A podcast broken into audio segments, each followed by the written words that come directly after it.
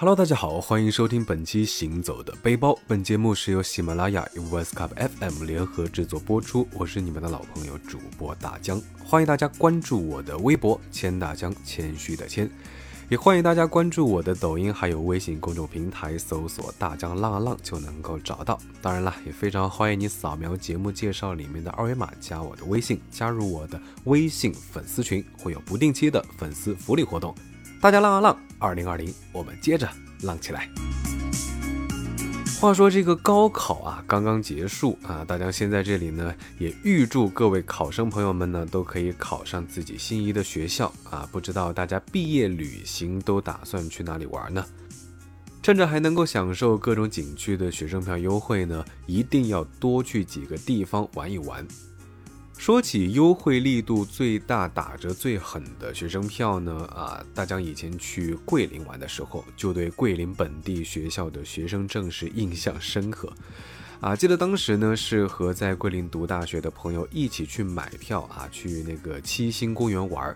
那大家买的呢是普通票，七十五元啊。朋友呢拿的是桂林本地学校的学生证，买票才五块钱。嗯，好吧，票价整整差了十五倍。啊，朋友说呢，其实还可以拿本地学生证买套票，会更便宜。那一百多个景区呢，随便玩啊，感觉都不是来读书的，是专门来旅游拿文凭呢，是顺便的。好吧，开个玩笑。那这期呢，真的真的不是招生广告啊。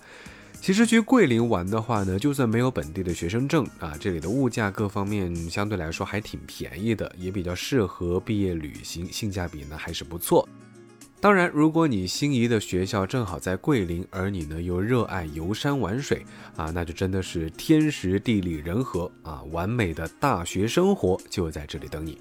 下面呢，咱们就来聊一聊桂林有哪些好玩的好吃的吧。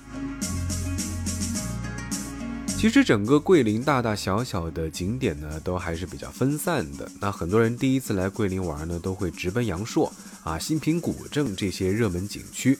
当然，如果时间充裕的话呢，还是建议从市区开始慢慢的游玩。那桂林大大小小的公园非常的多啊，咱们先来说一说最具代表性的象山公园。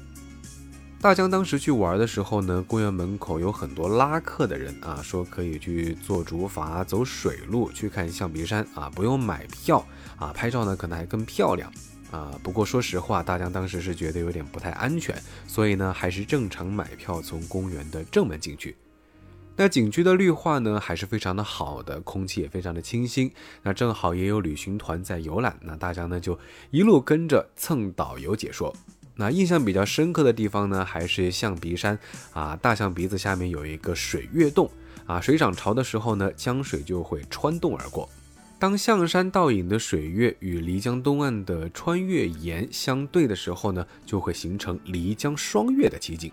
啊，当然不是什么天气都能够看到，还是得碰一碰运气的。还有呢，就是象山的肚子部分被改装成了酒窖酿造三花酒。那爬上象山山顶呢，还有一座塔，这座塔呢叫做普贤塔，建于明代啊，传说是根据神话中妖象作祟，普贤降妖啊，使其皈依佛法的故事而建。跟现在新建的那种豪华气派的佛寺不同，那普贤塔呢是一座喇嘛型的实心砖塔，那每块砖石呢都保留了历经沧桑岁月的原始风貌，值得静下心来细细品味。晚上的象鼻山和白天呢又是完全不同的景致啊，整个山体呢布置了很多灯光，还有歌舞表演啊。不过大家个人觉得，这种以实景山水为舞台的灯光歌舞表演呢？啊，还是比较推荐《印象刘三姐》啊，是张艺谋导演。那灯光舞美呢，绝对是非常有保障的。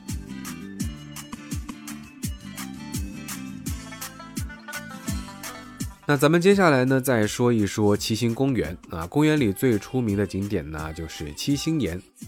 这个呢，应该算是爸妈辈最早的网红景区了。那整个景区还是非常大的啊，如果全程走路爬山啊，真的还是容易逛到脚酸。还好呢，景区有小车接送到各个景区。除了公园门票里面的七星岩景点，还要另外收费。那如果之前去过芦笛岩景区的话呢，其实不用再去看七星岩了啊。钟乳石岩洞景区其实说实话都差不多。那公园的主体呢，也是普陀山，由七星山西北的天枢、天玄、天机、天泉四峰组成。上山一路呢，有非常多的小亭子可以休息啊，不用担心太累。那文物古迹呢，非常的多，光是石刻就有两百多件。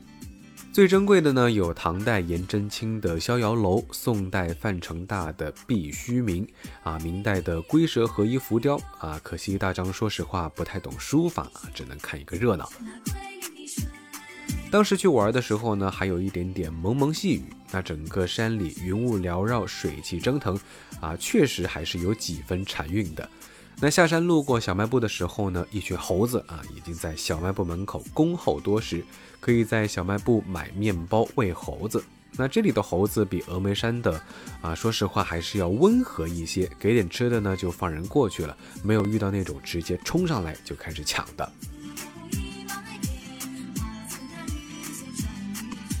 贵海碑林其实也是书法爱好者不能错过的景点啊，当然也是拍照打卡的热门地。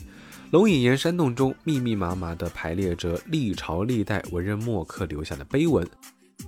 宋人谭焕呢品评龙隐岩的石刻：天下洞穴泪多幽阴，或远水清韵不足。龙隐岩高而明，虚而有容，富临深溪，大概以碧落洞，而登览之，负则过之。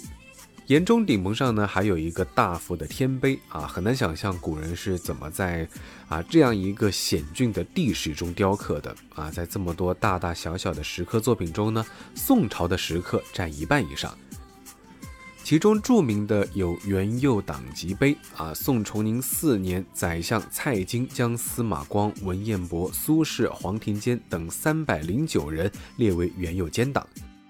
由宋徽宗赵佶下令全国刻立石碑，次年呢又下诏禁毁。岩中这块呢是时隔九十三年以后，于庆元四年被列为元佑党人之一的梁溪的曾孙晋江府临霞梁律重刻的，是全国仅存最完整的一块。面对元佑党籍碑啊，我想古往今来，在政治斗争中，奸佞者为了加罪于人，其实什么手段都使尽了，其中呢也包括这种刻石立碑的做法。但是呢，总归还是无法改变历史的真面目。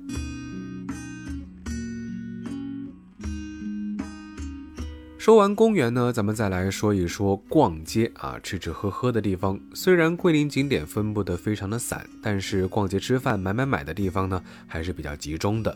最繁华的十字街东西巷都集中在市中心。无论是住宿、逛街、游览两江四湖，都是非常的方便。那十字街呢，是本地人最常逛的地方之一。东西巷是这几年新建的，街道店铺呢，规划的更漂亮。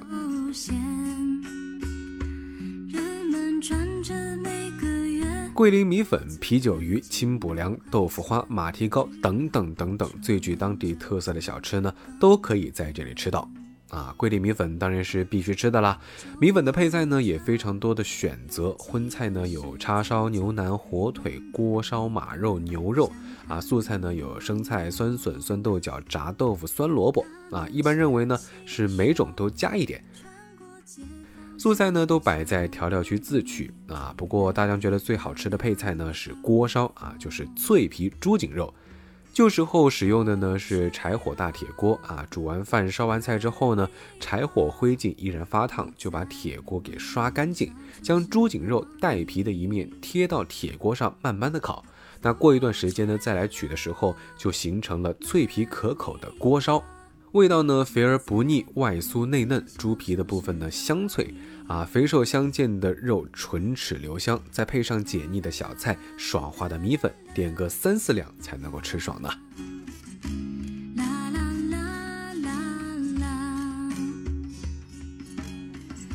啤酒鱼这道菜的做法呢，就有一点点平平无奇啊，没有什么技术性的难点，很多人家里也会做。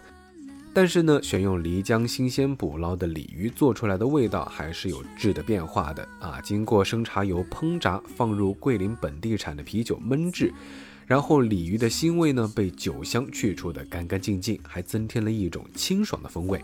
鱼皮酥脆，鱼肉鲜甜，还有一点点若有若无的辣，味道浓郁，层次丰富。吃完了鱼肉呢，还可以用汤汁拌饭啊，一整盘吃干抹净，一点都不浪费。